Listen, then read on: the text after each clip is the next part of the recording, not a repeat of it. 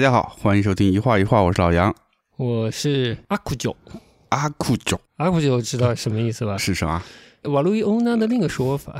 哦，阿阿库九，阿库九哦明白明白，瓦嘎鲁。懂了懂了。好的，就是这个意思。嗯，呃，先说点正经事。好，上一期纯闲聊了，咱嗯们稍微做点汇报呗。嗯刚才节目开始之前，嗯，我稍微总结了一下我们可以汇报的事情，对吧？哟，啊，有这么多呢？哎，四项呢。哎呀，咱们节前比较重要的事情嗯啊，就是陈丹青老师的这个书籍配的这个版画，是是吧？是，作品集，哎，作品集配的版画对，顺利完成了，是的，哎嗯，已经交到了陈陈老师师手上了，哎，嗯陈老师应该已经签名完成了。哎，哦，好的，嗯，那我们节前那个大事儿就算结束了。对的，嗯，嗯，据说陈老师对跟我们聊天感兴趣，哎，但有没有这个缘分呢？嗯，啊，我们往下再看。呃。再看，哎，我们是一个有耐心的节目，是吧？嗯嗯嗯，好好好，哎，这是一件事儿。是，然后呢，我想想，是不是这节前呃立立各种立 flag？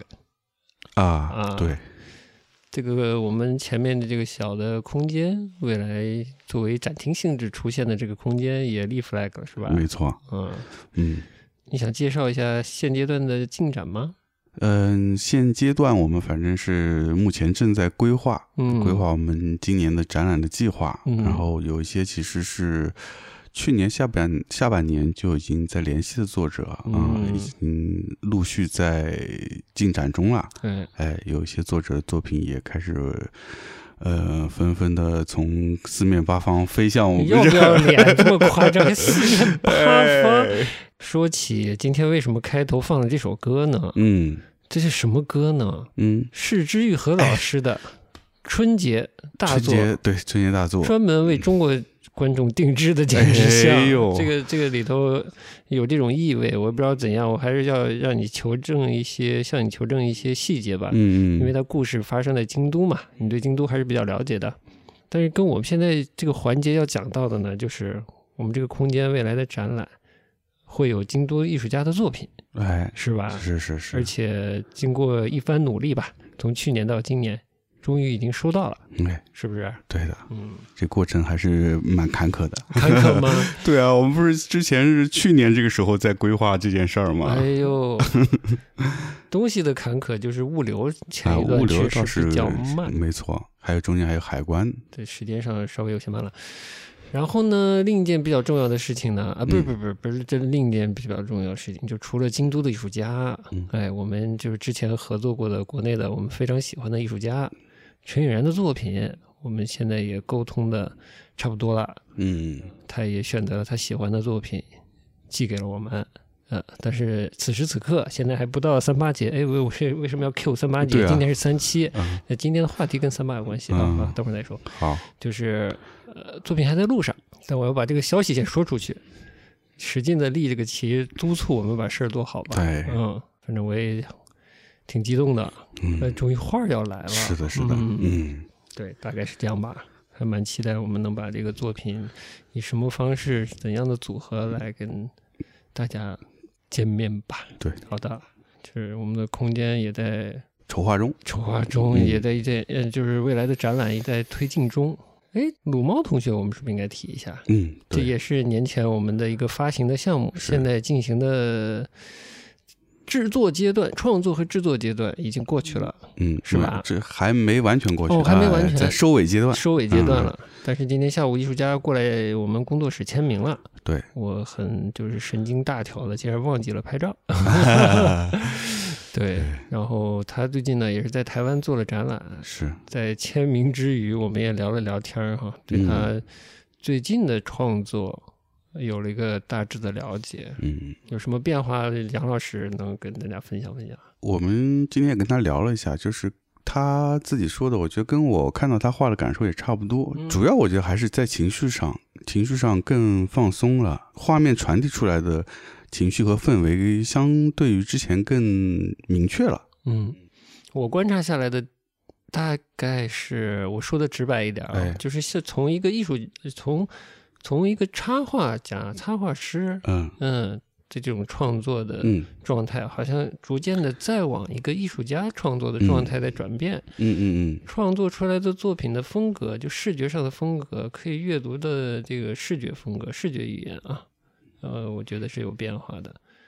从相对扁平的那种插画的表现方式，向一个更加美术、更加艺术化的语言、视觉语言在转变。嗯嗯，嗯，对，有有一些这种，嗯、我们可以说是印象派的一些对光色的一些理解加入进去了吧。嗯，嗯，好像是这个阶段。是这个阶段，嗯，所以是一个很有趣的一个呃转折期，我觉得。嗯，而且今天也聊了，这个转折期也是其实是疫情期间开始慢慢转变的，哎其实还蛮近的。对啊，因为我之前看的话，我我我我倒也感觉到它开始在变，嗯一直是一个还没有方向还不确定的那种转变期。嗯那最近开始看到他新的作品，开始有一些定型的感觉，就是哦朝一个新的方向在定型的感觉。还是蛮值得期待的。是的，嗯嗯对，艺术家创作这条路嘛，就是慢慢的呢，就路慢慢得慢慢来。真是，对，很快可能大家就能看到我们跟鲁毛合作的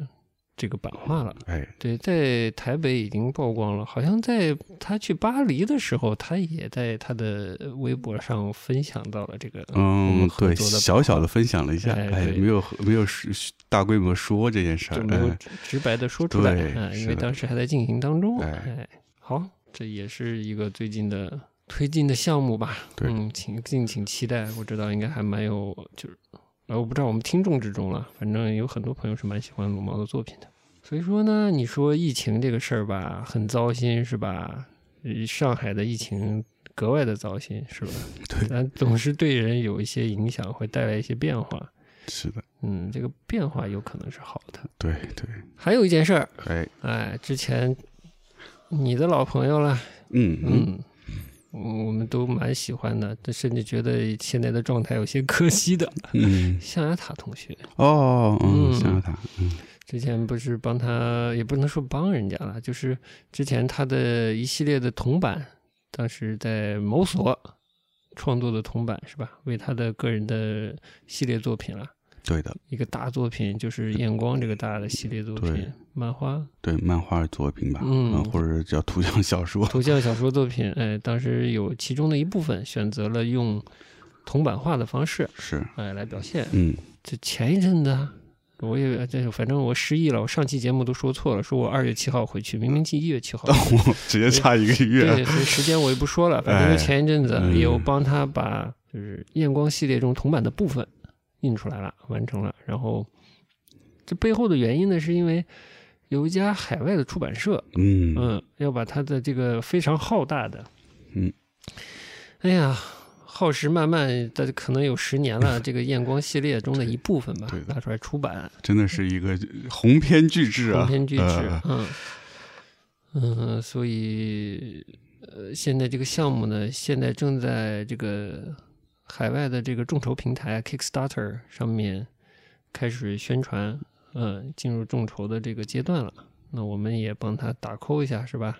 对的，然后这个 Kickstarter 的这个页面，我们就放到 show note 里面。对，嗯，喜欢的朋友呢，也欢迎支去，持一下，哎，哎。赶快去订购。作为一个国内的漫画作者，就有这么一个机会，可以在海外出版自己作品，还是嗯挺难得的机会吧。难得的机会，嗯确实。好，跟美术绘画的事情先说到这里，跟我们的这个画画的这个业务、业务。画画正在做的事情有关的，就先说到这儿了，是吧？定期通报嘛，哎，定期通报，哎。你有哪有定期？就咱们这个节目，呃，呃那就叫不定期通报。不定期通报，在时间上一点都没有节操的，好的，那就进入我们节目的环节了。好的，嗯，节目的环节还有一些要补充的，嗯。就是之前呢也收到了一点听友们的留言，嗯，嗯，我觉得有一部分还是值得分享的。哎呦，首先啊，是我们这个海外平台订阅平台，这个付费订阅平台上的、我们最老的这个听众啊，就订阅时间最长的这个听众，嗯嗯，他前一阵子给我们发私信，就说啊，我们这个播客呀，有点像有公共服务的性质，哦，嗯，怎么说？也不卖什么东西，还挺耐听的。就希望我们青年立的 flag 能成真吧，就是哦哟，一个祝愿嘛。啊，他说到春节的节目里可能提到我们也没有特别明晰的一个受众群啊，但是给他留下了个印象。他就说道长在锵锵里提过香港的商业电台和公共电台的区分，突然觉得我们这个电台啊。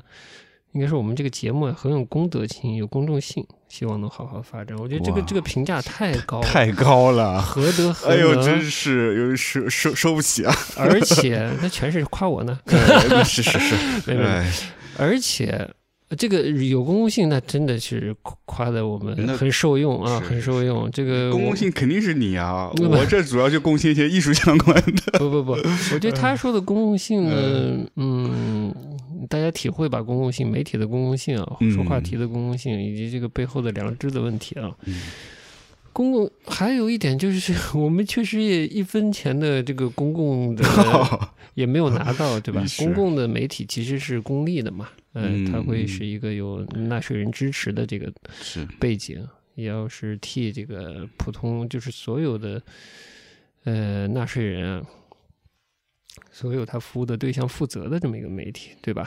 对，嗯这是为公众服务的嘛。对的。嗯，那我们呢，就是嗯、就感觉是大家为爱发电，给我们点支是持，是吧？嗯在收听的过程中，我觉得听众啊，就听友们，我们节目的受众，如果感受到了一点公共性，嗯，觉得这个公共性其实背后是有一些良知操守的。我觉得，我觉得如果感受到了，那我特别大的欣慰。哎哎，，真是，嗯，嗯，就已经不挣钱的一个东西了嘛。但是如果大家还能发现它其中的一点好的部分，那我觉得挺好的。嗯嗯，这是一个留言。太棒了。嗯，嗯，最近我们这个网易云音乐上面的这个订户的增加呢，还是比较稳定的真的啊。就前一阵子，我们不是录了一个这个说陈丹青老师被被陈丹青骗了的这么一个节目嘛，哦然后在在在微信上嗯有一段狂增加了一阵子这个订订阅，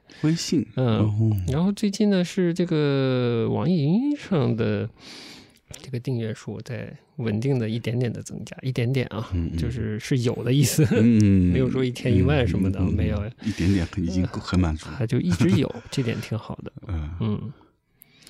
哎，然后我在前一阵子在这个好像过年期间吧，在这个网易云上我看到一个留言，我就简单念一下啊，他嗯就说这个节目他是说喜欢偶尔看到朋友圈推荐链接，在这里找到博客，然后一集一集听，真有意思。每天坐在北京通勤的公交上，经常在阳光明媚的车窗旁会心一笑啊，说杨师傅朴实又和善。另一位呢，就百变星君是人才，发散又准确。呃，在聊故乡出身那集，我才知道跟我一样是个西安长大没有故乡的同龄人，哈哈哈。好好更新会跟上的，好好好，你就好好听吧啊，祝福你啊，嗯。嗯，这样的异乡人还是很多的，对的，嗯，你对啥？你一个上海人，东亚人，东亚人，嗯。然后关于这个张律的那个节目啊，就是柳川那个节目，嗯，有一个听听友他留言是关于嗯。柳川里面兄弟啊，互抽自己耳光，这个这个这个、哦这个语法稍微有点问题啊，是各自抽了自己耳光啊，啊不好意思，嗯，就倾他说他倾向于认为是他俩在谈话中啊对柳川说了一些比较下流的话，比如说这是应该哥哥说的啊，比如说柳川很随意嗯。啊，这应该是哥哥说的，然后弟弟又觉得不该说。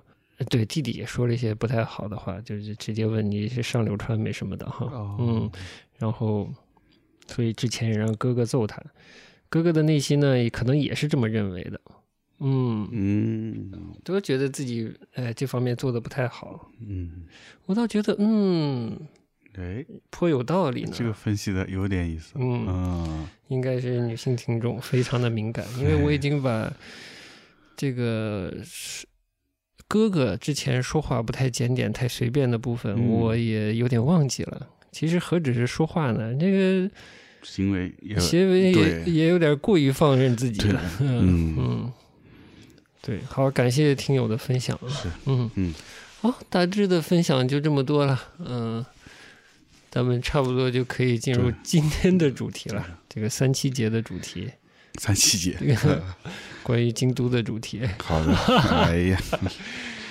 你也很久没回京都了，是的，是的，很久也没有看到我们的这个上野千鹤子老师 啊，京都大学毕业的知名人士。是的，影视剧我们就不细分享了，下面再单独分享，你觉得呢？嗯，可以，可以，可以。毕竟你还是我们节目的日本通嘛，那最近确实上野千鹤子蛮火的，蛮火的。对对，说到前面这这个音乐，刚才也没说是什么名字，也没说，还是最后说了半天都没说，没说对的。我们这种播音功力差差的嘞，这个记忆也不好。刚才其实我一直在想那叫啥名字，《五 G 家的料理人》。就像你说的，这位是以京都为背景的片儿，然后又很久没回去，再看到那么美的画面，哎呀，哈喇子都流下来了。那么好吃的食物，真的是哎。感动的口水都流了下来，是吧？这感动的口水都。湿润了口腔，感感动的，是的，是的，哎，嗯，就反正整个片儿就很治愈吧，嗯，它确实拯救一定程度上拯救了我的春节，嗯，我看了不止两遍，哦哟，那你厉害，我我还没来得及看第二遍，嗯，因为他。因为我闲的时候又没有什么事情看，最最放松的就是看他晚上，嗯嗯，就会再看一看。好，您说，反正是之愈和这个画面真的是太美了，哎，我觉得也是他他以他的视角把京都那些传统的优美的地方都给带出来了，嗯。嗯，美术和摄影都不错，是。尤其片头那个刚才放的片头音乐嘛，那个 intro 的部分拍的非常好。对，嗯，所以那个我看时候，这个前面片头都没跳，每集都看。那咋能跳呢？那是最治愈的部分。是是。菅野洋子老师的音乐，嗯，多好听啊！对，我刚才还在想着他叫什么名字，一下就想不起来。哎呀，就光想到他做过哪些歌，咋办呀你？哎呦，鱼油得吃起来。对，真的是。嗯。这样子，就每次听我都在想啊，这是是竖琴还是什么琴？嗯嗯，只是这么就是堆叠了一些这种像爬音之类的东西啊，这种就已经很好听了。配合上这个女生的这个部分，嗯，很简洁，但是就很抓人。对，然后跟那个视觉又很搭，是嗯嗯，那种氛围。对我一开始听到的时候，我是想到了他那个。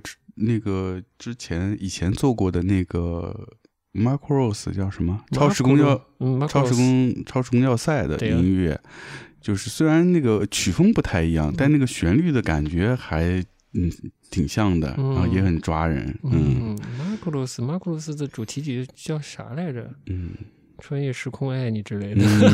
我瞎说的，我瞎说的。嗯。Anyway，整个整张都都很好听的，嗯，非常展现出了一个非常高品质的这个，就是素养非常好的一个音乐人做配乐的那个能力，哦，太棒了！那咋就开始分享这个了？没有没有没有，这个片儿虽然是以那个京都作为背景嘛，但它实际上是。主要集中在那个京都的纸园，也就是他们所京都花街柳巷啊，花街哎，花街柳巷著名的五五条街之一，嗯，也应该是在海外最知名的一条街吧。OK，呃，一一个街区不能算一条街，嗯，对对，其实其实就是比较集中的一些，嗯，这些他们叫茶屋，茶屋，嗯，茶屋就是你可以在那边看到这个舞姬的表演，嗯。舞姬或者艺伎了，是这是整个这个日本的，嗯，这个女权洼地是吗？哎，还是高峰呢？你你这个就是有点就是太说到点子上了。哎，我终于把你拐出来了，谢谢。当时那个这部片儿出来的时候呢，在日本也是有些争议的，就本身其实五 G 或者艺伎这个职业在日本就是有争议性的。嗯，必须的。对，因为一方面呢，它是一个日本传统艺能吧。对，嗯，其实是跟呃能剧也好啊，歌舞伎也好啊一样，都是经历了很长时间，是以这种歌舞表演作为它的一种主要的呈现手段的嘛。嗯。所以从国家层面来说，或者大部分社会上人会把它认为是一种传统的艺能项目，嗯，但是呢，当然最近这些年吧，嗯，这个日本的这个女权运动也是呃颇有起色嘛，嗯，有上野千鹤子老师，哎，所以呢，还有别人，对，所以很多的女性呢就会对这个舞姬和艺妓这个职业呢会比较的有争议性。嗯，因为就是觉得说它其实会是一个比较灰色的地带。哦啊，有多灰？有多灰几个方面吧有歌舞伎町街还灰吗？哎，这个在日本来说，他们叫水叫水商，呃，艺伎、舞伎和这个歌舞伎町的这些嗯叫什么俱乐部。啊，歌舞哎对，cl club 是啊、吧？c l u b 嗯。他们其实是一种性质的，是真的是一种性质吗？其实是就是嗯。传统上来说，它就是就是其实就是传统的呃 歌舞伎町这是这个这个这个这个个陪陪酒嘛，其实说白了就是嗯。哎，但是但是这个现代更现代的这个东京的这个歌舞伎町街，它有一种传袭下来的这种表演艺术的东西吗？表演的部分不多了，但是嗯有一个接近的就是游戏的部分。哦，我还以为跳脱衣舞的呃。，就游戏部分，就 其实，呃，一季五季的他们在跟接待客人的时候，除了歌舞的表演以外，他们也是有游戏的部分的。那个片儿里面，对，嗯。那个片儿里面也有，包括划拳，还有他们不是中间隔了个帐子，嗯。然后做一些猜猜猜对方的动作啊或者什么嗯。的一些游游戏，传统游戏。嗯。然后这个游戏其实是会和歌呃舞伎和艺伎会和客人有近距离的接触的嗯。啊、比如摸手啊之类的，哎，哦就比较暧昧了，比较暧昧了，哦。对。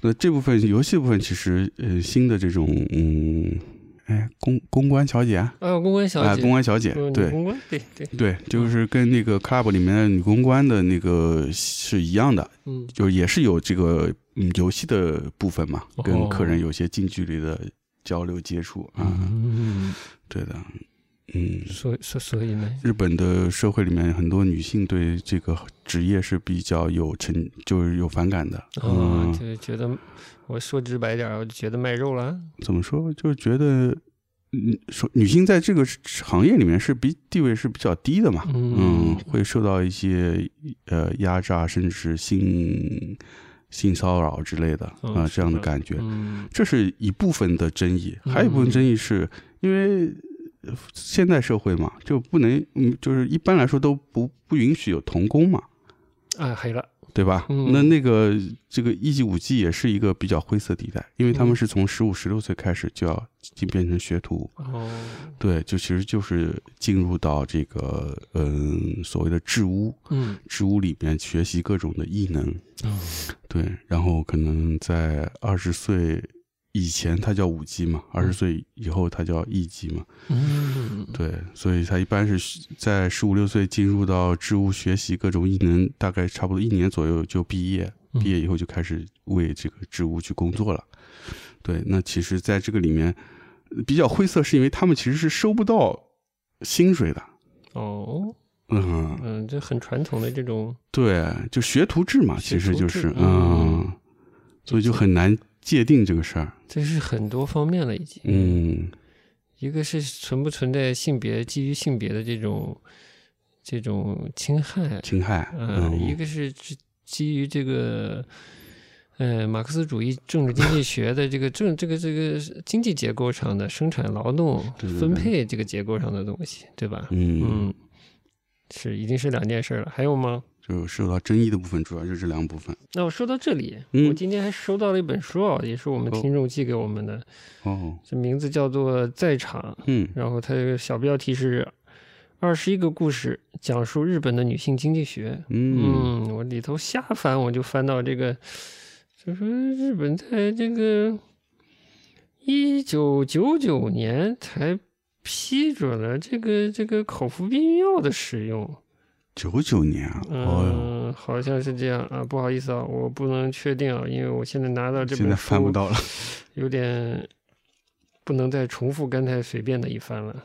这本书还挺有意思，就是数据还比较多。嗯，对，要了解日本在多大程度上仍然是一个以男性为主导的厌女社会，哎，这个这个，嗯，嗯我稍作保留啊。哎可以从口服避孕药，直到一九九九年才被批准在日本使用这一事实开始。嗯，嗯哎呦，怎么吐的我口水都出来了？哎，大概就是这样。呃 Anyway，我怎么乱跳了？嗯，就是说，我觉得你既然说了这么多关于这个艺伎的事情，你自己说说，你有任何观点吧？你要嗯如果没有观点，我们就跳千上一千鹤子了。我们不说东京的这个歌舞伎町街嘛，嗯我们就说这个京都的这个艺伎这个产业啊，这个职业，嗯这个非物质文化遗产。它是不是一个像全球这种我们可能模模糊糊了解到的性产业哦，它牵扯到人口的贩运啊，嗯。呃，黑帮啊，嗯。对这个被贩运人口的压榨啊等等啊，这个整个工作环境可能处于一个非法的状态啊等等的，对吧？嗯，嗯。你觉得是能放到同一个体系去去看待吗？还是其实它在京都这样一个环境下，在这样一个有漫长的这个营业历史或者经营历史或者存续历史的这个状态下面，它其实相对是安全的，也是不并不是一个丑闻频发的，或者是值得深度去批判的一个职业，还是说它确实有它被压在水面之下的一个值得被注意的、有明显的不公平的、有被侵害对象的这么一个产业？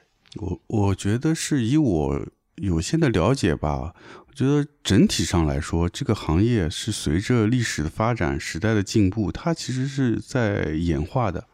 它其实现在更多的是变成了一个，就像你说的这种非物质文化啊，对非非物质文化遗产，嗯它变成了日本的一个呃传统文化的象征之一，所以也会有这些呃五 G 艺伎去海外做一些宣传的活动，然后在京都，而且现在主要集中在京都，东京也还有一点点这样的传统的舞伎和艺伎，那它呃还保留着。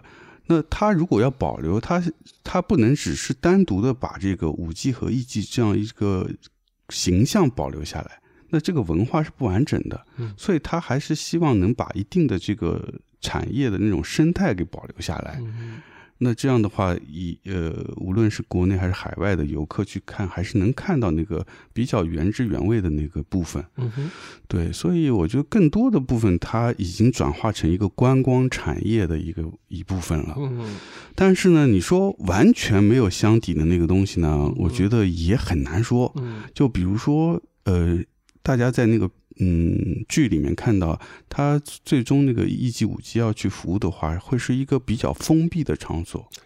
而且他服务的人是都是比较上层有权力的阶级。哦，是这样。对的，嗯所以一般人，因为他一般人他不会接待你，你随便谁去他不会接待你，哦，对，他是有相当的封闭性的，非常封闭。对客人。对你即使有钱或者你有一定地位，你也不一定能进，他嗯必须是有人介绍的，你才能进去。嗯嗯，所以这个相当封闭，所以你这里面究竟会发生什么，你根本不无从而知。嗯，这种封闭性带来的更多是安全还是不安全的？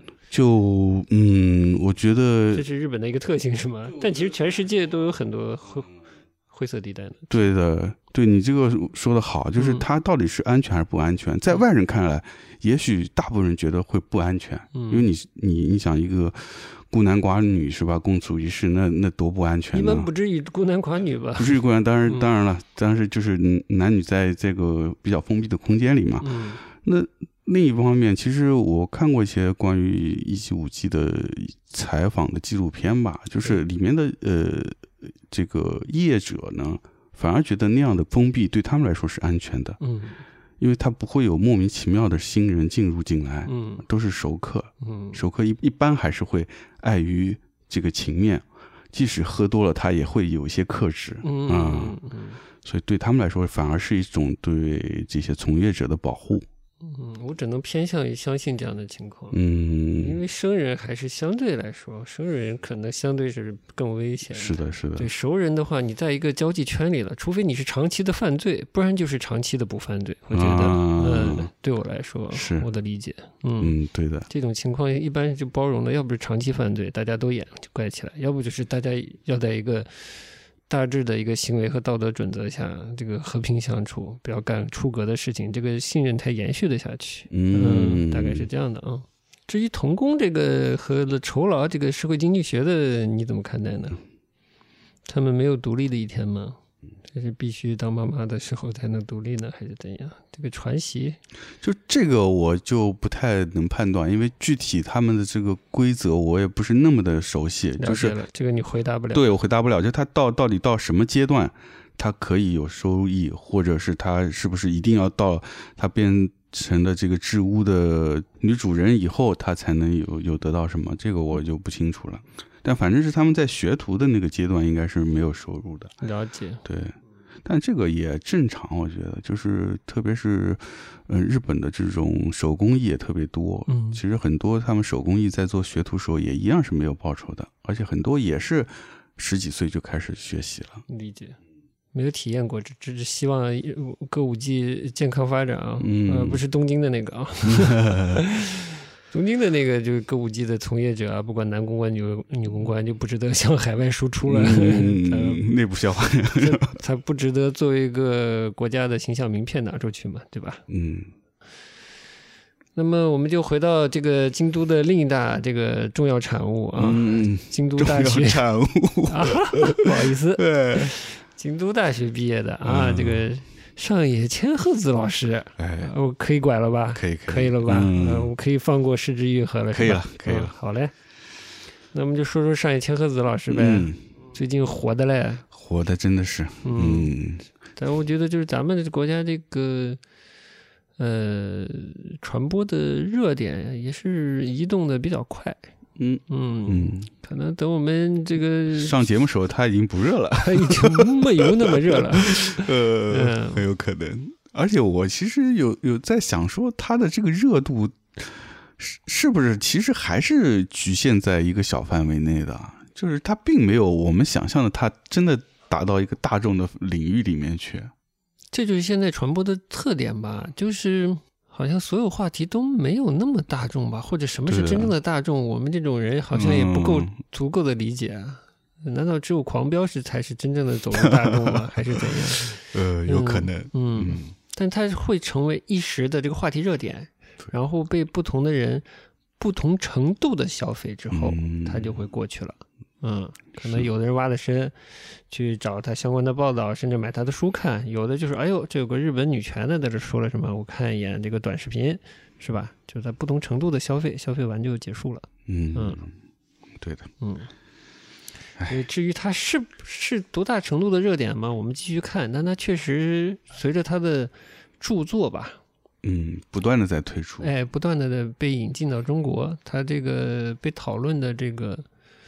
呃，热度呢可能会有一定的延续性，嗯，而所谓的女权这件事情呢，也颇延续了一段时间了，嗯，还是女性主义，我都不知道到底哪个翻译更贴切，嗯，怎么翻了？对，那你是怎么感受它最近的热度的？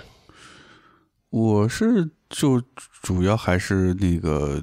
他不是跟那个北大的三个女生的对谈嘛？嗯，不是还你发给我的呢？哦，你跟我说这事儿，然后我就上 B 站看了一下。哦，我说了，对我好像没发链接，可能啊，没发现你说就是有这个事儿嘛，我就上 B 站搜了一下，对，又看了一点，又火了。嗯，我的意思是，哦，我为什么又说又？嗯，上野千鹤子火了，说又可能是考虑到你之前已经了解过他了。嗯，他在日本其实已经火过了，火过了。嗯，对。最近又火，也是花边新闻，好像稍微又被注意到了。对的，对的，就是他，他应该是很早就火了。然后我关注他的，他主要还是一九年那个东大的演讲，嗯，开学演讲那会儿，在我觉得在国内的媒体也传播了一小阵子。我是最近才看到又被人传播，对，说最近因为这事儿以后，他又开始二次传播了，二次传播了。对，然后最近呢。因为他在国内也比较火，结果没想到同时期就是差不多，真的是同时期，他在日本也又火起来了啊！当然是因为一些绯闻了哦，嗯，竟然已经到绯闻程度，就是关于他的一些私人生活啦，什么结不结婚啦，外不外遇啦，哎，当然了，没有什么定论，嗯，因为他也没有，他他目前还没有什么反驳，嗯，据说是三月十五号的杂志，他会有一篇长文。哦，做回应，做回应是吧？现阶段没有回应，现在还没回应。哎呀，又是一个新的热点。哎，他，我觉得真的，上野老师真的还是挺会这个媒体这一套的。对，我觉得他其实是个特别理解媒体怎么来形成热点的一个人。他所谓的，我也是听了 GQ 的节目，GQ 的也有播客节目嘛，GQ Talk，然后也讲了讲这个上野千鹤子为什么火这件事情，是就讲到了好像是。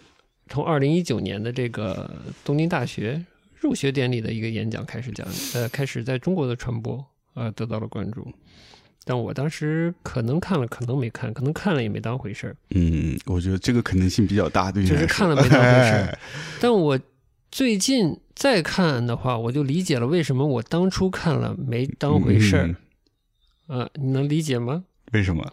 因为我觉得说的都是废话。哎呀，真的是。嗯，就这话你给小孩听还行，跟我听就是你在这说着废话，对我的，对我内心不会掀起一丝的波澜了。嗯嗯嗯，你还记得他说了哪些我我所谓的废话吗？嗯，我觉得最主要被大家讨论的就是他说。呃，就是走入社会以后，你的付出不一定有回报嘛。嗯嗯，然后意思就是这个，其实社会就是没有你想象那么公平嘛。嗯嗯，大概这个是主要是这个观点吧。嗯，还有呢？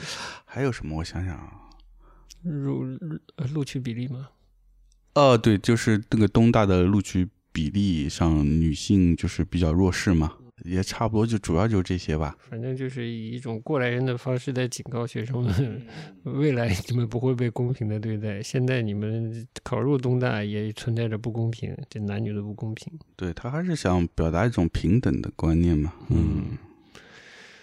所以啊，这个就很可怕。这点就是。我们拉出马克思同志啊，就是不是据说马克思同志都要把一些概念说清楚嘛，嗯，才能讨论嘛，嗯嗯。那什么是公平，对吧？怎么是公平的对待？这个真的就是你，请你先定义再讲这个事情。什么叫你的付出不会得到相应的回报？什么是相应的回报，对吧？什么是公平的对待？这个一定要讲清楚。这个正常的社会人不会空谈公平的，是不是？嗯，这个太抽象了，这我觉得不需要多解释。哪有你付出就会有回报的？我画个画就卖五十万的，这怎么可能？对对，就是你自认为的付出和社会的回报完全是两件事啊。嗯，是不是？对，嗯，这个千万不要有幻觉。嗯，那我们做认真做了这么多节目呢，我们觉得我们已经是中央台水平了，是吧？但我们也没有收到这个茅台的赞助嘛，对吧？然后我们觉得社会不公平，不公平。哎呀，我们是不是幻觉啊？幻觉是不是太重了？哎，大概就是这样啊，就夸张的例子了。嗯，不过我觉得你说的对，就是其实走上社会以后，你很快会面对这个现实。嗯，我觉得一般人应该很快就有已经会形成这个概念，就是你付出是不一定有回报的。嗯，但是。我不知道是不是因为他是面对大学入学新生，嗯，他可能觉得新入学的学生可能会需要这样的言论，一定的泼一定的冷水啊。但我觉得他有可能小看了现在的学生。反正我觉得中学呃不是中学了，中国大学生已经不需要这样的提醒了。嗯，不过说到这段言论，他其实是有一个背景的。那你得说说。我他因为我之前。那就那时候开始，一九年这个讲话开始传播时候，正好那时候有稍微查了一下，我因为我也那时候不知道上野老师这个人物嘛，然后后来查一下，我说我当时就想，怎么怎么怎么就就找了他来做那个开学的演讲嘛？跟着呢。后来发现，就是因为他首先他身份自己是个，我不知道这个刚才我们说这个叫女性主义还是女权主义的这个研究者嘛，而且是日本。呃，比较先驱的研究者，就是最早研究的，所以他有这个地位。然后最主要的原因是，当时正好是一九年东大那个开学之前的一八年，当时日本社会有两个很重要的跟女女权相关的事件，一个是呃东京医科大学的这个招生舞弊事件，哦，然后第二个是那个东京奥组委的森喜朗的这个。呃，失言的事件，嗯，就这两件事件，导致了当时社会对于女女权或者是女性主义的是有女性权利是有很大面积的讨论。哦，是在这个背景下，对，使得他在，因为他又作为一个很先驱的这方面的研究者，然后他同时本身已经是东大的名誉教授了嘛，哦，那当然他是一个非常合适的人选，在这个时间节点去做这样的。开学的演讲，嗯，那其实他所谓的公平，还是基于一个性别的吗？那个舞弊也也也是性别有关系，性别有关系。那我懂了啊，他还是基于一个性别视角来谈这个所谓的公平的。对的，嗯，所以当时就会有一些对他的那个发言，我们这传播的基本上是比较正向的，嗯，觉得啊很很很感动，嗯，对，很说的嗯就是很直击心灵，是吧？对，真真包实币，呃，不是真包实币，这可能是实币，可能听着不像实币，像像顽疾，不像石壁。嗯，你说对，但是在当时在日本其实是褒贬不一的，嗯，而且可能负面的评论更多一些。为什么呢？有很多学生当场的学生就提出了异议，是觉得他在这样一个开学的场合，以一个非常个人的研究的方向来切入这个谈话，来给广大学生做这个是很不得体的。这是我，这也是我看那个被剪辑后的视频的时候有这个感受。对，就把私人的研究带入到这个公共的讲话里面来，嗯，然后另外一就是有一部分人觉得，在这个东大这样一个日本最顶尖的学府的开学典礼上，呃，对于年轻的新入学的学生，还是需要给他们一些正面的鼓励啊，让他们对未来有一个更好的期待。因为日本人相对来说，在公共场合还是比较偏向于。鼓励要多过批判，我理解。呃，所以就是当时也觉得他在这个这个场合说这个话是不太合适的。是啊，因为他是开学典礼，对，他不是国会啊。国会是影响现在的整个这个日本的这个政治架构、生态啊各个方面啊，这个权力者造成的现在这个实际的运营呃国家运运行的状态的嘛。这些人可能是要对现在的国家负责的人，那你可以一个这个。针针砭时弊的这个方式去说说指出现在的一些问题，对不啦？那这些孩子需要的不是这个可能。嗯，对，反正他每一次发言都是会引起很大的争议。嗯，他他会，我所以我觉得他是在媒体上还是蛮聪明，蛮聪明的，会制造话题，会制造话题。而且忘了什么时候是他跟他在什么节目上说过，就是他是有一些刻意的。要把他的话题做得更就是抓人眼球。对的，其实，在看这个四跟三个什么北大毕业生的这个这个卧卧谈会还是什么的卧谈会，呃，宿舍卧谈会嘛。之前我是翻过他的那个从零开始的女性主义还是什么那本书嘛，呃，有点橘色还是什么色封面的那本书翻译过来了。我看了一份以后，我觉得这原来是个对谈集啊。嗯嗯，也好像没有特别明晰的这个这个研究的这个这个架构啊什么的，然后详细详细的数字，然后这个呃社会现象的演变以及背后的这个逻辑啊，好像没有，是一种比较散的聊天。我就说那个东西的水平可能跟我们做节目差不多。嗯嗯嗯。所以我就觉得很奇怪，这个这这样的书怎么好意思叫从零开始的女性主义之类的呢？嗯，他是对一些他这个年纪的和他对谈者这个年纪的亲身经历的过的和没有亲身经历过的一些跟女性相关的社会现象啊，女性扮演的社会呃社会角色、家庭角色，然后呃遇到的男性的某些男性的作为，或者是在日本更普遍的一些男性作为、行行为方式、认知方式，对吧？甚至道德观念等等的。哎，他他举一些例子，通过聊天的是这个方式把它说出来。嗯，但因为没有一个详细的这个数据，没有个严谨的一个一个结构啊，来结构他们整个的对话，就非常的松散。嗯嗯，这在我来说，这我是怎么说呢？我就是你起这样的书名，我就会比较理性的看待你这本书了，就会有些要求了。然后你给我这样的内容，我就觉得名不副实，有点。嗯，他可能是想说以一个通俗易懂的方式给大家介绍，但其实你看下来，其实他并没有对这个女性主义有什么很好的解释。我看不动了，就是看一点，我觉得他太松散了，他不值得我花特别多的时间去消化。嗯嗯，呃，因为消化完了，可能也就更多的是两个人的私私人观点更多一些，而且里头有很明显的情绪。我觉得情绪我是绝对理解的。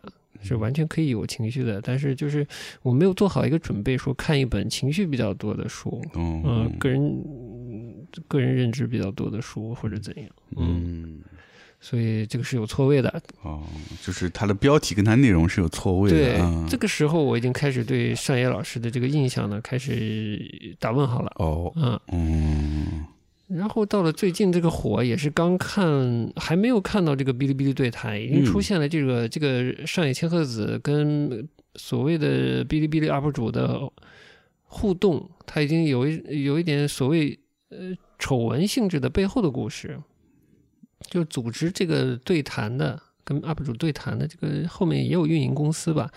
对，哦这样的啊。对他哦跟三个北大毕业生、女生和一个读书类的一个男性 UP 主都安排了对谈，然后在话题上，这个公司有一些方向性的引导，嗯但这个方向性的引导对我来说没有多大意义，我我不会被他带着走，所以我没有细研究背后的事情。嗯这这是，然后我就稍微看了一点这个所谓的这个上野千鹤子啊，东大嗯。跟这个北大嗯，这毕业生的这个对谈，嗯。我就觉得看了一点头，我就觉得没劲，嗯，没有其他的印象，呃就是不知道啊。我觉得是不是就是这三个女生大概介绍了一下，就是我结婚了，我有小孩儿啊，我结婚了，我有小孩儿啊，或者我结婚没小孩儿，还是没结婚啥的，嗯。然后就准备开始就开始嗯 泛泛而谈了。嗯嗯可能根据某个人的切身的经历，然后去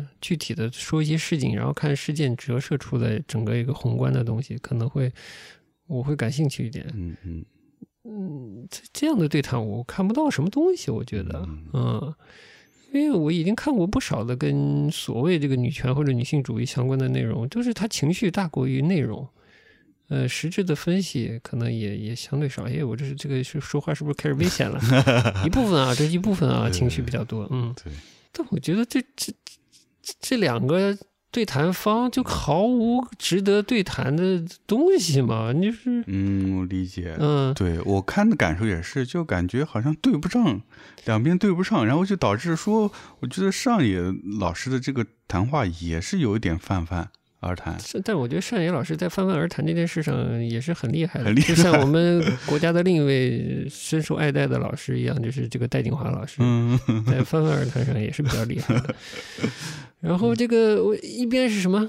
日语哪能讲三九代还是什么？反正三三三十代的是吧？嗯三十三十十代嗯呃一代的，一个这这已经七十代了是吧呃？七十代，嗯您您两个，然后社会背景差这么多哎啊，就你怎么来沟通你的生活经验呢？嗯就是我是觉得生活特别具体，嗯你只有拿出你具体的事件、具体的感受来做一些分析，嗯，来找到一个出路。就是每个人的出路都是具体的，不要以一个女性主义的大出路来找，是哎这可能是找不到出路的。哎，对我看也是有这感受，就是嗯你就好像女性主义是万能的钥匙，就感觉往那一套，什么事情就就就解决了，就靠它就解决了。它不是，它最后嗯什么也解决不了，只能变成一个按摩膏，然后自己不舒服了，拿出女性主义来，发现社会不好，然后是不是我的错，是女性被亏待了，就是嗯。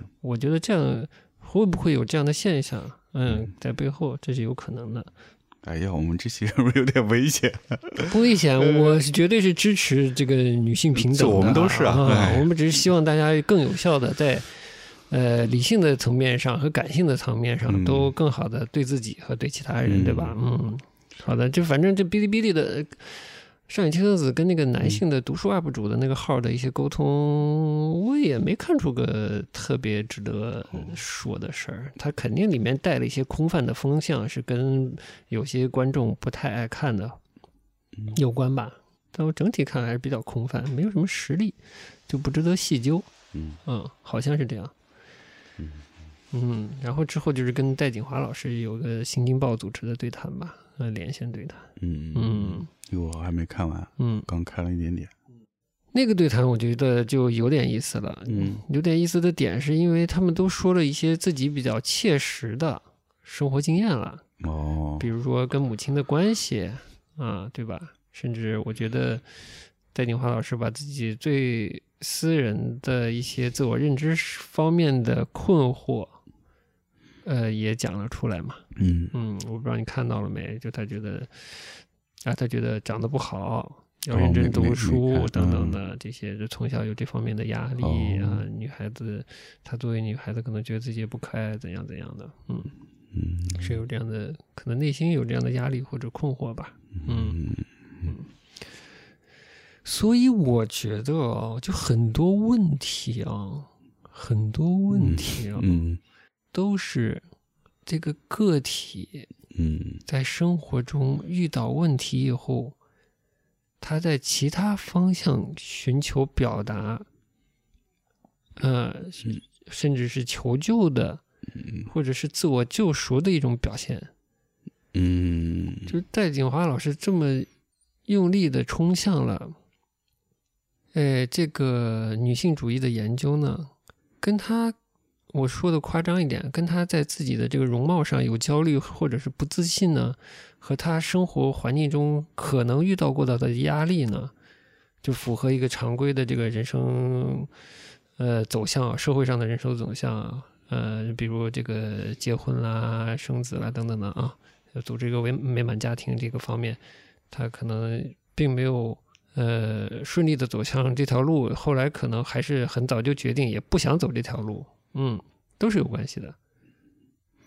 嗯，啊，我这么说夸张了，但我觉得可能是有关系的，就是你可能是在这方面有挫折，你才会在跟这个人生体验相关的方面去很去很用力的寻找原因，或者甚至想帮自己，甚至说可能去帮别人，他他是有个私人经验的底子的。嗯嗯，有时候呢，有的人太厉害了，他把这个私人经验的，嗯，这个救赎私人的东西呢，放的很大，公共性上放的很大。嗯，就明明是我可能跟呃母亲的关系不好，然后我觉得自己的这个外貌也不优秀，性格也不可爱，然后我可能在另一个方面会用力的去 研究。是不是正？是不是社会亏待了我？啊，那有时候甚至会有点放大，就是亏待了所有女性。那肯定不会亏待所有女性。嗯，你去问梁洛施，呃，梁洛施啊，我不不接这个梗了。嗯，就是其实上野千鹤子，你可以说说她的这个人生经验，是不是家庭方面是不是也有一些？挫折和跟母亲的关系，我好像他也提到跟母亲的关系。对，他也提到跟母亲关系。我是看了他的之前看过他的那个生活的履历嘛，就我看上去没有发现那个有特别大的遭受什么磨难吧？嗯，磨难他一定没有看得出来。对的，就是他。主要就是还是跟父母的关系，嗯，他其实家庭本身是比较富裕家庭，父亲是医生嘛。那在日本嘛，医生不管哪个年代，那医生都是属于还是相对生活比较富富裕的吧，嗯。然后，所以从小呢，她是家里唯一的女孩嘛，也是备受宠爱的，嗯。然后就是突然到了这个青春期、反抗期了，哎，觉得嗯，家里的爱反而变成了一种负担，嗯。就是约束了他，呃，一些选择的权利吧，嗯，所以就产生了一些叛逆，嗯，我觉得是看下来的感觉，所以他就对于他的父亲或者母亲就开始有反感，嗯，就觉得他们还是。嗯，他会觉得他自己的母亲本身就是受到了这个压迫，嗯，在这个男权社会受到压迫，也是做一个作为一个嗯支持家庭的这么一个家庭主妇的角色，然后也会跟他抱怨，所以他觉得他的母亲是不幸福的。嗯，但我看下来，虽然我没有那么深入的去做一些呃调研，但是我看下来，我个人感觉是觉得他那个时候可能。还是停留在他的一个反抗期、青春期的反抗期的状态。嗯，因为你说这个家庭主妇关系好不好，这个真的你你没办法替他做判断的。而且一般家庭生活多少都会有些抱怨的。他父母的之间的关系到底融不融洽？嗯，就不能是以一个孩子的角度来批批判他母亲的这个状态吧？嗯。他也说，其实我整个成长的经验的确是在跟一种巨大的自卑、非常绝望的搏斗。我一度觉得自己笨又丑，也不知道怎么跟异性交往，所以近乎所有那些赞美女性的品格在我身上都不及格。那背后一种极大的自我厌弃和否定，而这也促使我努力的工作、读书的直接的力量。我觉得我必须要补偿。之前还有人调侃你这女孩长这么丑，书不再不好好读，将来怎么办呀？然后我就听进去了。所以女性主义教会我两件事：首先要接受自己，很多问题不是自己的错，而是很多人共同面对的困境；其次，不要加盟对手，去进一步伤害自己。很多父权的逻辑就是，如果不高度内化，如果不是高度内化的话，它其实不会伤害到你。啊，是 sorry，这刚才这段是这个戴锦华老师说的，这段是戴锦华老师说的，嗯。然后这个尚野老师就说到了这个戴老师坦诚的分享让他很感动，他就说提到革命英雄主义的时候，他也一度深陷其中，因为他也是参与了这个日本的学生运动的一代。嗯，他说我们和中国文革时的红卫兵是同一个时代，红卫兵的过错之后已经被证实了，但当时他们的革命英雄主义也深深影响了日本学生。正如您所说的，所谓的革命英雄主义其实是女权的大敌。呃，女性明天也要像今天一样生活，所以需要思考，为了维持生活，必须要做什么。比如今天谁做饭，谁给孩子换尿布。女性在日常这场战斗中浴血奋战，革命似乎是遥不可及的目标。而在日本的妇女解放运动中，他们喊出了这样的口号：如果我们不能获得今天的自由，那么我们明天的自由也无法保障。哦，上野千鹤子说到家庭的部分，嗯。他说：“厌女如同重力一般弥散在我们周围，谁也无法逃避。”哎呀，这就是我觉得文学性的表达了。我过去之所以很难接受自己女性的身份，就是他说他是因为他自己厌女，社会上普遍认为女性是劣等的存在，所以很难承我很难承认自己属于女性这群体。特别是我身边可以参照的成年女性的模板是我的母亲，我母亲的人生看上去一点都不幸福。我一想到将来的命运会和母亲一样的，我就很难接受。我觉得如果我成为一个女性，就会成为像母亲那样的人。那么我成为一个女性，便意味着这个屈辱，所以这就是我的厌女。嗯，然后这个这这次对话有意思的是，充满了这个上野和戴两人的这个自我检讨。哦，嗯，就稍微有趣一点了。嗯嗯。就是他，他们后面就是这次这些自我检讨里，都体现出了这个在自我成长过程中的一些困惑，呃，对自己的不满意，也可能是来自于社会既有印象的不满意，嗯，总之是不满意吧，嗯，也可能是一些不顺利的一些挫折感带来的，嗯，双重的影响吧。他我觉得对他们的性格或者研究的方向或者这个行为，呃。或者谈吐措辞都是蛮有影响的。总之，就像两个不幸福的人，多少是这样的。嗯，我这么总结可能不完全对，但我觉得透射出这样的影子来，就是对自己的人生觉得不不满意，也不完满，也不对自己也不满意。嗯，甚至透着这样那样的自卑。嗯，但是他们发起的言论呢，都是针针对整个社会的。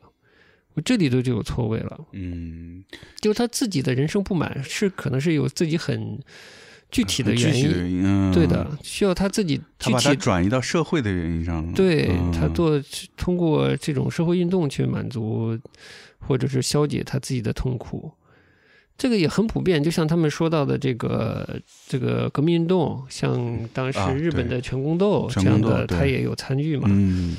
这个上野千鹤子对全宫斗的一些批判，我觉得也是有趣的。嗯，当时哎，这个我忘记在哪里看到了，他就说全宫斗好像这些男人都声称着要革命，但是回家都是大男子啊，就是在在革命的时候都是革命家，对，回家都是土皇帝是吧？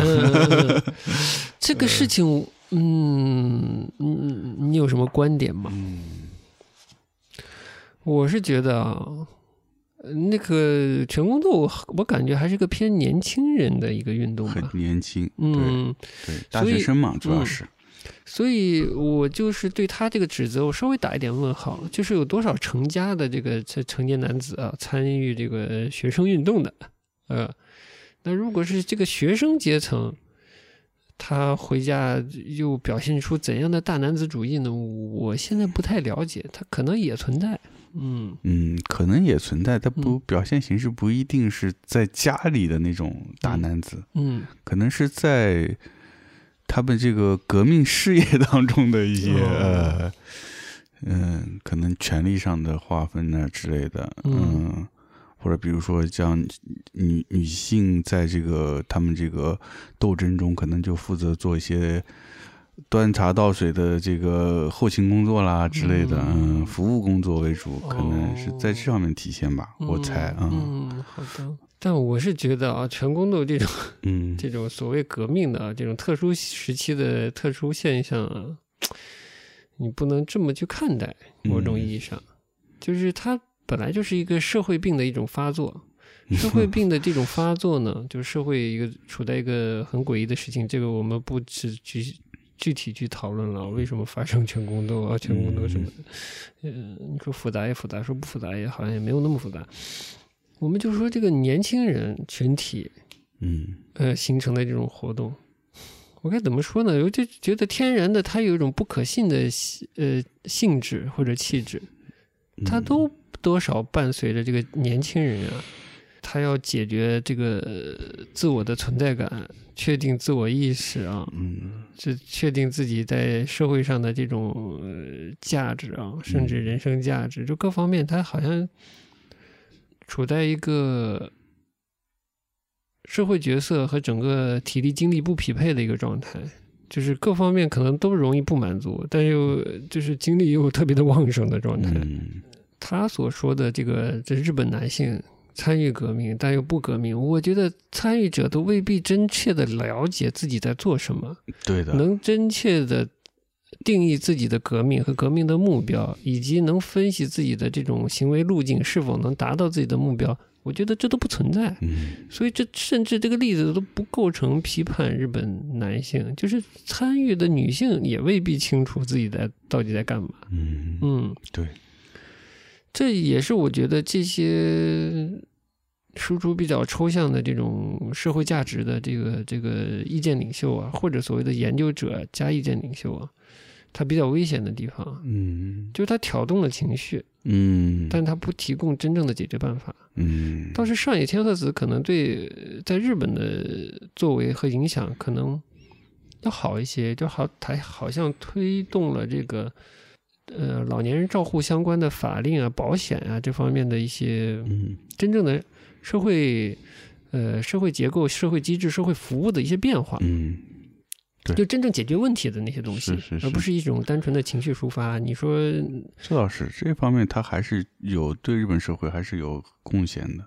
他也是实实在在会参与一些社会活动。嗯，对，包括女性问题也是，他不光是做一些这种言论的发表，他也自己也是一个那个女性的 NGO 的一个组织的理事长。嗯，也会实实在在会做一些具体的事情吧。所以，这是我觉得他可能在社日本这个社会，呃，更有意义的。嗯，对的。就是说呢，你作为一个真正要改变社会的人，你至少让社会要关注你。嗯。但你呃发挥作用的方式是改变社会运作的一些具体的机制和一些服务。嗯。就是社会是一个公共性的东西，你在公共性的层面上去改变它，嗯，是吧？而不只是一些。情绪和认知上的一些东西，制造一些词儿，厌女啊啊，厌厌弱之类的，什么慕强是吧？这些我知道了，跟不知道对我的生活没有什么变化，本质上没有太多的影响。嗯嗯，那我们中国就不一样了，这些所有的这些讨论呀，我看到的，除了具体案件处具体处理的，那剩下这些这个针对。艺人言行的，我不知道，就是我看的都都非常弱，嗯，就是 嗯，打嘴炮，就你这么，我内心啊，我不好意思啊，不要不要伤害到一些年轻人啊，就是你，我内心看了，就说你你这么弱，你还好意思出来 声称自己是女性主义？就是。女性主义最次也得有点实质的行动能力吧，你不能光就是骂骂人就完了，那就是发泄一下嘛。嗯，对，对这个社会层面上的照护，你是什么都得不到的。所以我就说啊，这个我是不是该拐了，还是我不拐？就上一千赫子，你有啥分享的没？我怎么开始想拐家庭了？就是这个具很多事情很具体，嗯嗯，你还是要具体的解决你的问题。是，我觉得你之前面说就是我的想想法这方面跟你一样，就是它很具体，所以呢，对于上野千鹤子呢，他我觉得还是要比较客观冷静的去看待他，因为嗯，他解决的是日本的问题啊，太好了，对，但我们这边是国情是不一样的，很多方面不一样，阶级差异、贫富差异、地域差异。这很多是日本没有的，嗯，而且他从研究开始就是，所以就是从日本社会最具体的方面开始研究。他最早是研究那个妇女问题的嘛，就其实就是主妇在家庭中的位置开始研究的，然后慢慢扩大到后来的看护的问题、临终关怀的问题什么的。所以这那都是日本。随着就是他的研究过程是随着日本社会发展不断的新的问题出来，他会逐渐扩展他的研究方向。嗯，那我们这边那那有更其他具体的问题，可能可以把它作为一个呃参照，然后可能还是得从我们自身找到这个问题和解决的方式吧。不管什么人遇到了挫折，遇到了不公正的待遇对待，你都要分清楚它是哪个层面上的问题，然后去具体的解决。嗯，不能说笼统的这个提出一个笼统的问题，讲述一个体验就结束了，那个对什么都没有改变。嗯，这么说就是，如果它是一个马克思主义政治经济学的问题，那你就一定要以政治经济学的。这个方式方法去解决它，嗯，你不解决这个社会，你就解决自己，对吧？嗯，你总要拿一个方法去解决它，不能只抱怨。然后，如果是一个，呃，是一个私人的，就是情感方面的问题，那你就要在情感的方面去解决它啊，你也不能说情感的问题，嗯，光去指责。嗯，你可能觉得这个情感的问题、情感方面的问题，也是可以通过社会性的服务去解决的，或者其他方面的服务去解决的。嗯，是缺少自我教育，还是缺少社会支持，还是缺少社会的这个这个相关领域的服务，对吧？你要去，还是得冷静的分析才能去解决它。我现在就看不到嘛，就是就不太看得到像。上野千鹤子在日本做到的那些真正的成就，就是推动社会变革，真正实质性变革，实质性的帮助了一些呃女性啊，在社会层面上制造变化。那个我看不到啊，你戴锦华老师有没有推动立法呢？有有没有推动这个呃这个女性的保障体系的变化呢？对吧？这个我我不知道算不算苛求啊，但我觉得就是要实际的帮助别人，而不是说。当这个媒体骄子永远来制造话题，这个只会给 GQ 这样之类的媒体制造更多的消耗他人时间的这个产品，这是很无聊的事情。我就看点好看的东西不好吗？我就看好看一些又好看又俗气的东西不好吗？我为什么要装的很高深，要去关心女性主义呢？嗯。我就想起，呃，不好意思，我发泄一下，这期节目就结束了。我就想起这个 GQ 的小编辑，不过年纪也不大，两个女的在讨论，就说戴锦华跟别的一个人在讨论，说中国女性文人在这个写作这个场域上没有地位，讨论这个问题。然后一个说有地位啊，然后可能戴就说，那你说有谁有地位啊？他说李清照，然后他说除了李清照呢，然后那个对方又说那个。呃，什么什么蔡文姬，然后是就就就这是硬抬杠嘛，就说还有嘛？好像有点说不出来了。嗯，但我说中国历史上女性文人在女性在这个这个文坛或这个文字这个领域有没有地位，关侬啥事体了？啊，就跟你有什么关系？跟我有什么关系？他们强不强跟你有什么关系呢？嗯，他们当年不强，就代表你不强了吗？嗯嗯，哎，当然还是他们当年强，就代表你现在就强了呢。嗯，那你要说的是什么，我就不知道了。是是结构性的排斥女性进入这个这个文字领域了，还是怎样？嗯，那就请给出好的建议嘛，是吧？还有还举了个例子，就是这个例子好像跟戴锦华没关系，就说这个电影产业。呃，很多这个 DP，为啥叫 DP？其实都是 cinema 什么 cinematography 什么的，就是呃这个摄影指导啊，摄影指导啊，嗯，好像 DOC 吧，不是 DP 吧，我忘记了。Anyway，就是说，为什么这个领域的这个这个女摄影人比较少，或者掌机比较少？这个行业里为什么这个领领域女性的这个比例比较少？嗯嗯，这个问题我不知道。嗯我的意思是说，女性就是她是不是真的，呃，是受到了职业性的歧视？就是这个你要提出问题，你要深挖这个问题，就为什么女性进入这个电影制作领域有困难？嗯、这个问题在哪里？嗯嗯嗯是本身报考这个专业的女性就少呢，还是这个领域有其他的隐性门槛儿，造成造成很多女性想做这一行，但做不了呢？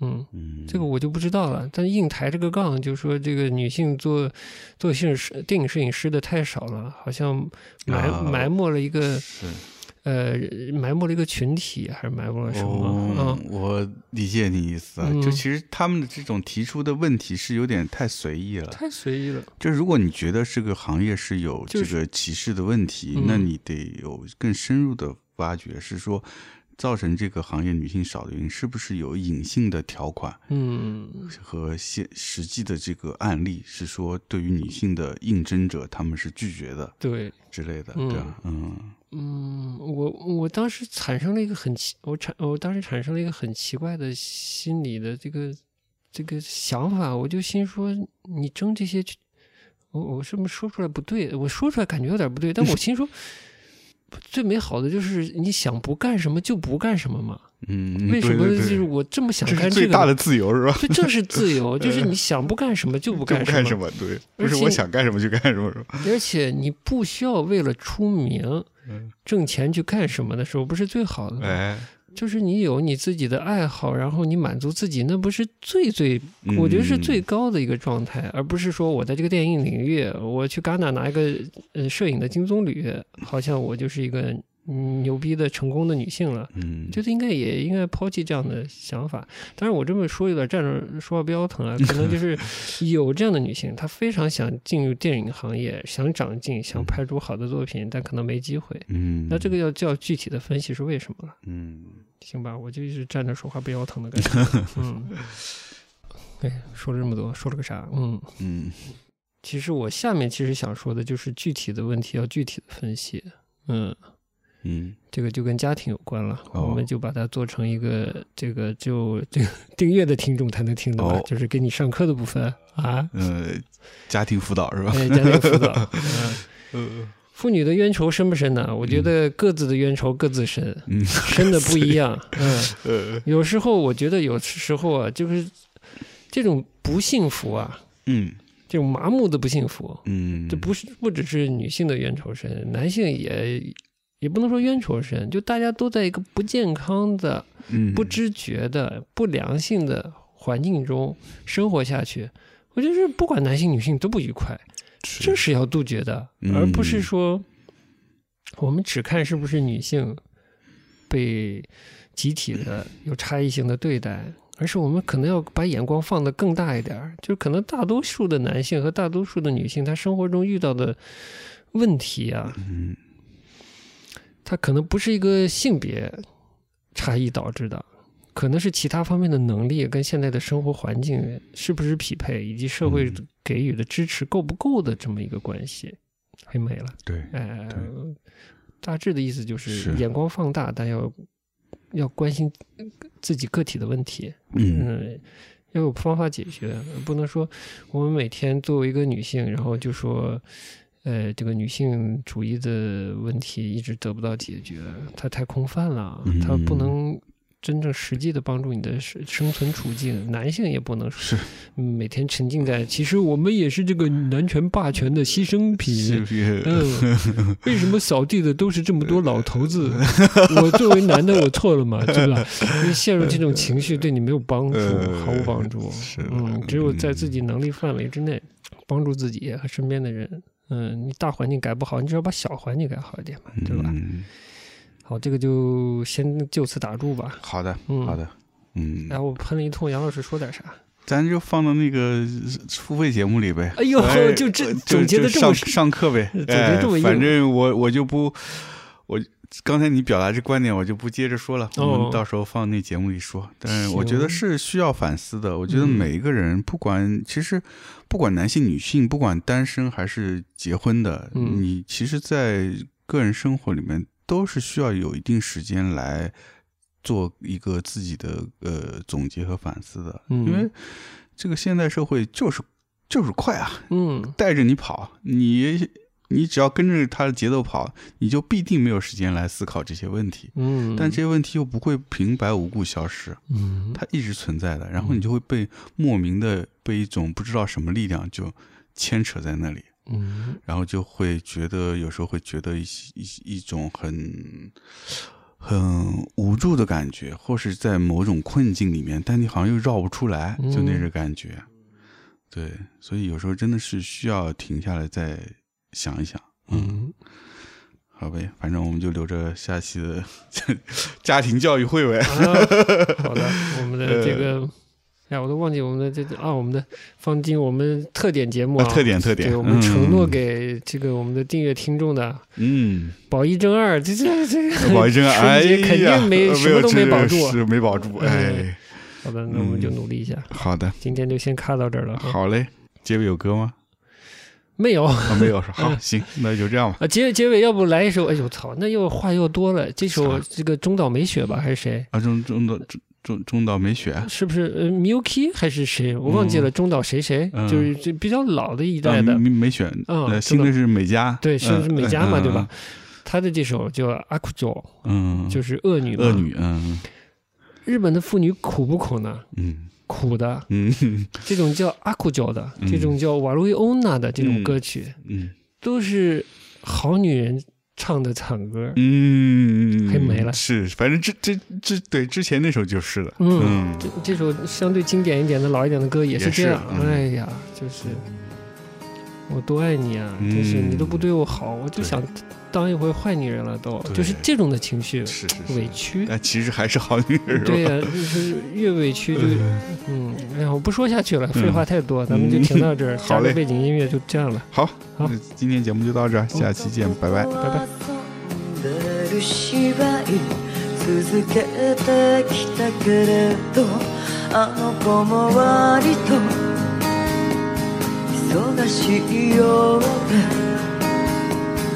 そう付き合わせてもいられない土曜でなきゃ映画も早いホテルのロビーもういつまでいられるわけもない帰れるあてのあなたの部屋も受話器を外したままね話中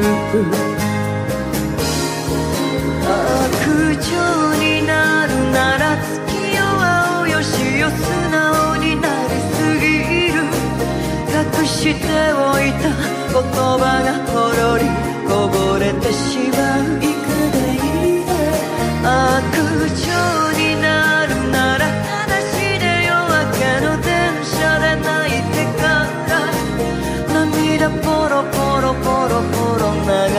てから